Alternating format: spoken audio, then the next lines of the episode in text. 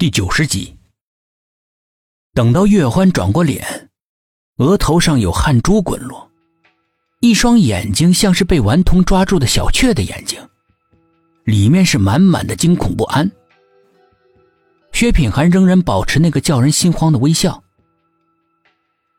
如果刘家和你说的不一样呢？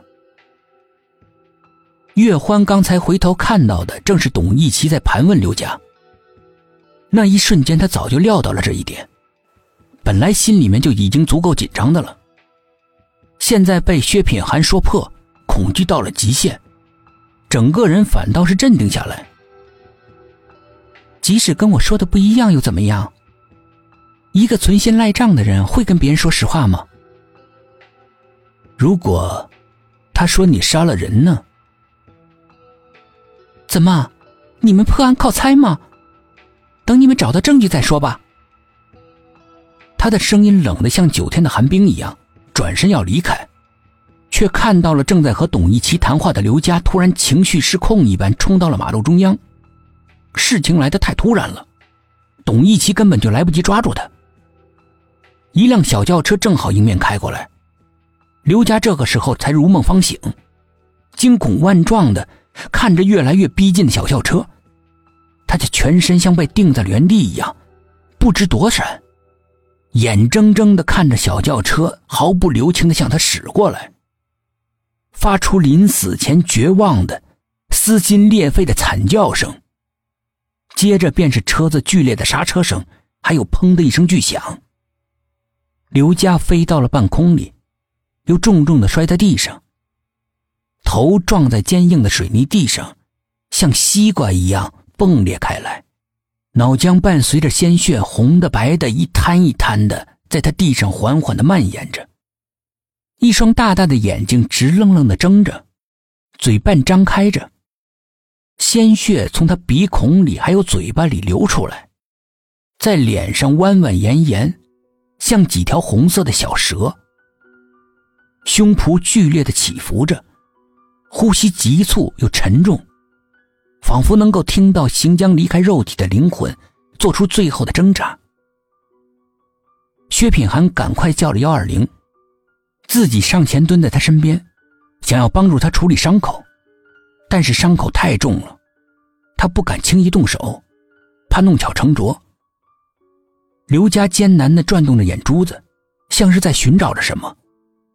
最后，目光落在了不远处呆若木鸡的月欢身上，不再移动，喉咙里发出了咯咯的声音，却讲不出半个字来。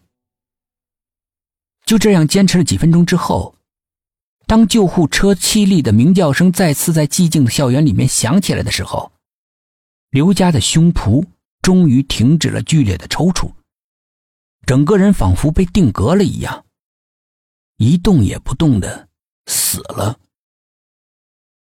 董一奇的脸上带着些许惊慌，他跟薛品涵解释：“他，我我真的什么都没做，他本来说的好好的，接到一个电话看了一眼，然后就突然发狂了。”薛品涵一听，视线落在了刘佳身体跟前的一个被摔坏的手机上，他默默的捡起手机，滑动着屏幕。上面最后一个来电显示竟然是七四七四七四七四，心里不由自主的往下一沉。董一奇这个时候也凑了过来，看了一眼那个不祥的号码，他就是看了这个号码才发疯的。薛品涵翻动记录，除此之外，里面再没有出现过这个号码。他心里面突然一动，再回过头来看最后的通话记录，那个代表着死亡的号码不见了。薛品涵突然意识到了什么，赶紧拿出自己的手机。那个曾经在他手机里面出现的号码，此刻也全无记录。两个人面面相觑，再看月欢，他虽然脸色仍然是惨白的。却已经把惊慌给掩饰住了。我可以走了吗？薛品涵盯着他那张虽然美丽但是莫测的脸看了好一会儿，